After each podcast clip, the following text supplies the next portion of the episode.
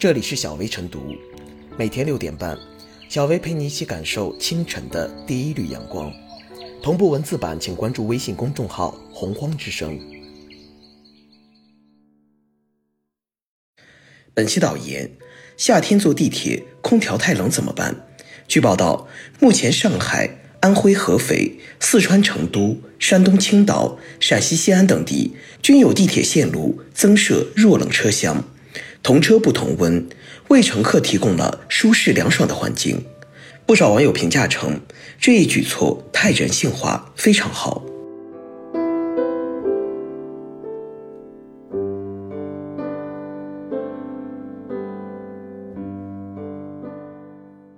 地铁同车不同温，释放人性化温度。多地试行同车不同温，赢得了一片赞誉。的确，这是地铁服务人性化的具体举措，替乘客考虑，兼顾不同群体的温感需求。这样的夸赞，或许不只是来源于出行的获得感，更多恐怕还是被尊重的心理满足。无疑，这对地铁运营来说具有启示意义。正因如此。同车不同温的做法，自北京地铁开始逐步推广，成普及之势。但是，从理性的角度来看，同车不同温到底效果如何，恐怕很难都满意。比如，二零一九年北京六号线推出时，就有不少乘客反映，体验感并不是想象中的那么完美。一是，在高峰时段没有办法选择温区；二是，高峰时段车厢乘客拥挤。强冷区还是显得很热。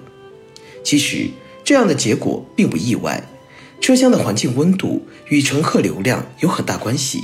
同时，车厢环境温度与空间设置温度并不是一个概念。而乘客尽管个体之间对温感有所差别，但也有相对舒适的共同区间。这个区间是否能够得到共同满足，主要还是取决于环境的即时温度。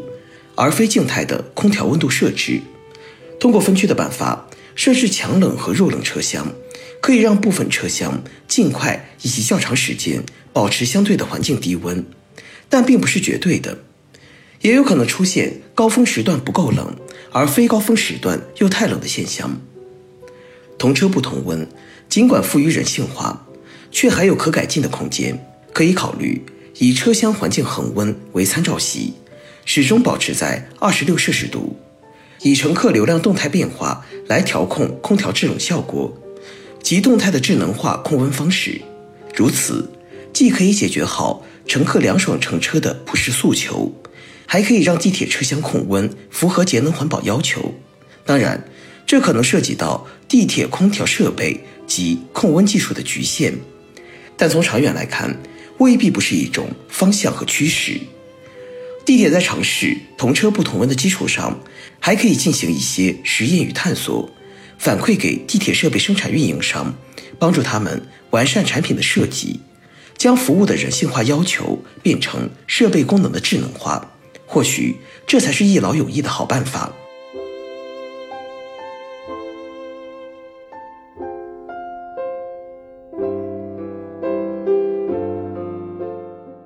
弱冷车厢。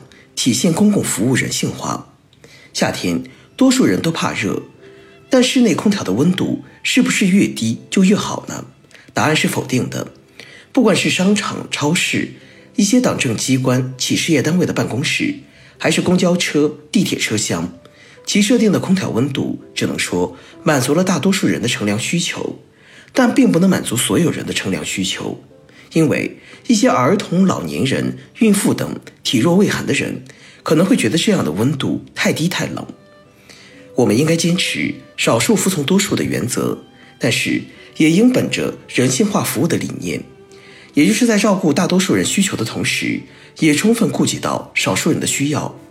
像是上海、安徽合肥、四川成都、山东青岛、陕西西安等地地铁公司推出的弱冷车厢。就为解决这一问题提供了很好的思路。弱冷车厢把大部分地铁车厢设定为强冷车厢，也预留出少量的车厢，把温度在强冷车厢的基础上调高一两度，以满足那些怕冷乘客的需求。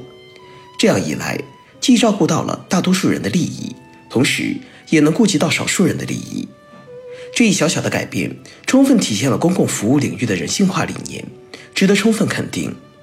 弱冷车厢被曝光之后，网友们在给予点赞的同时，也提出了两点期待：第一，那些地铁还没有设立弱冷车厢的城市，网友纷纷呼吁尽快借鉴学习其他城市的做法，推出弱冷车厢；第二，目前国内高铁、动车同样存在夏天空调温度过低。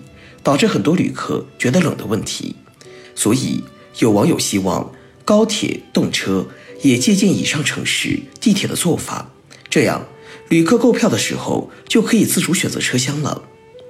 网友的建议和期待值得全国各地的地铁公司以及铁路集团公司好好考虑。夏天人们确实怕热，但当地铁、高铁、动车车厢内的温度过低，让一些人身体觉得不适应。乃至引发疾病，有鉴于此，弱冷车厢也就有了客观存在的必要。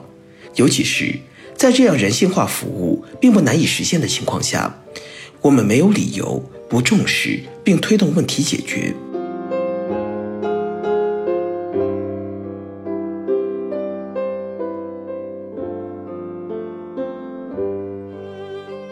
最后是小薇复言，每到夏天。总有一些市民会感到地铁车厢太冷了，而弱冷车厢的出现，无疑向社会传递了积极的信号。弱冷车厢设计在车头和车尾，既避免调高地铁车厢温度一刀切带来的负面影响，又照顾到体弱畏寒的特殊人群，便于他们寻找和乘坐。公共交通工具在追求公共利益最大化同时，尽力照顾好少数群体。也是在细节处应有的人性化，细节是城市的温度。弱冷车厢用同车不同温的方式，让部分特殊人群感受到了城市的温度，体现了城市的精细化管理水平，值得点赞。